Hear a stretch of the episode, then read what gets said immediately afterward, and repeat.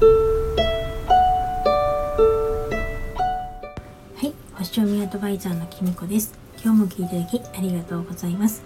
今日はですねえっと昨日娘とバレンタインのお菓子を作った時にいろいろ話したことをお話ししたいと思います。えっと私にはね19歳の娘大学生なんですけどいるんですけれども彼女がお友達のために昨日ですねあのお菓子を作るっていうマフィンだったかな？を作るっていうことであの手伝ってほしいっていうので昨日は一日一緒に付き合って作っていました。えっと、最近ですねなんか思うのが1年約1年前に長男が家を出て1人暮らしをしてからですねあの本当にこうやっていつかみんな自立していくんだなっていうことを改めて感じましてなんかこう娘もね今は大学生だからうちにいてくれるけど、まあ、卒業したらね一人暮らしを始めるって言ってるのでそうなるとこうやってねバレンタインのチョコを一緒に作るとかあチョコじゃないけどお菓子だったんですけど作るとかそういう機会とかゆっくり話す機会とかはだんだん減っちゃうのかななんて思ってあの今回はですね一緒に付き合おうと思ってあのいることのお手伝いすることにしました。で作ってる間にいろいろお話ししたんですけれどもまあ私の娘だけどいつも私は彼女から学ぶことがたくさんあってなんかまあ話を聞いてるうちにやっぱりあのこの人はすごく自己需要感の高い人だなっていうか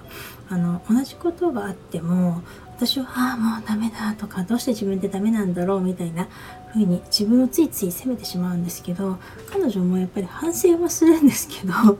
まあしょうがないみたいなことで私はこれで頑張ったからみたいな感じでこれも私だからみたいな感じで前向きに受け取るんですよね。なんかいい自分もうまくいかない自分もうまくいった自分も全部自分で受け取れるっていうのがなんか私はなんか自分を責めてるだけで実はあんまり受け取ってないところもあったりするんじゃないかななんて感じました。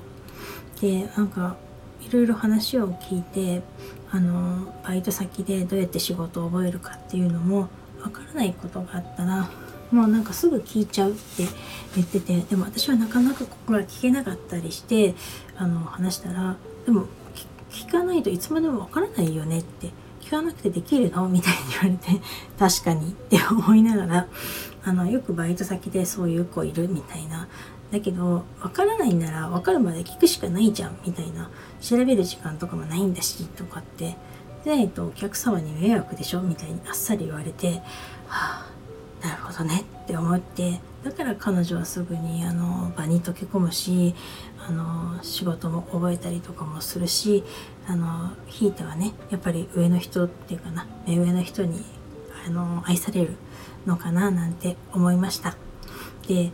どうやってこの子こんな子になったんだろうみたいな 風にですねついついなんか本当に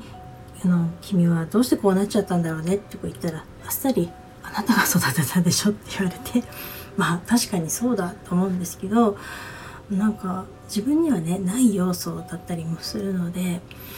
あのやっぱりそれは夫の影響なのか周りにいてくださった人のおかげなのか。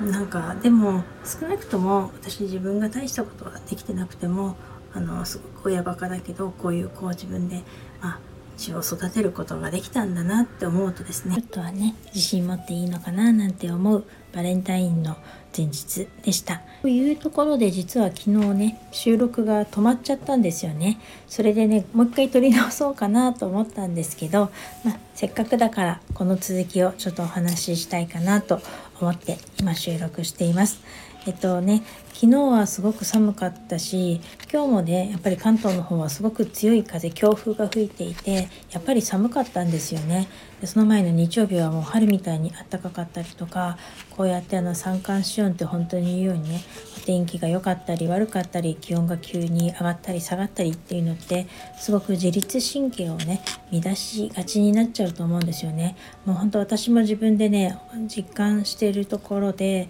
で普段ねやっぱりうちの夫みたいにちょっと今更年期が出てたりとかすると、まあ、本当にてきめんに現れるみたいなんですよね。なんであのやっぱり寝不足とかもそういうのですごく影響あると思うので私もあのちょっと睡眠不足になりがちなことがすごく多いのであのちょっと気をつけたいなと思います。皆さんもね気をつけてくださいね。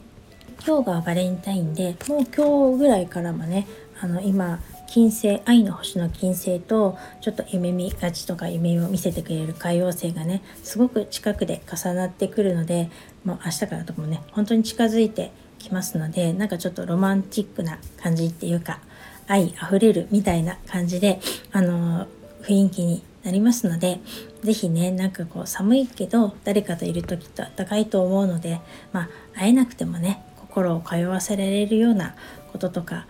あったらいいななんてそういうこと是非していただきたいなと思います。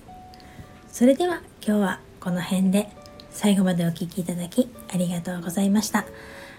またお会いしましょう。きみこでした。thank you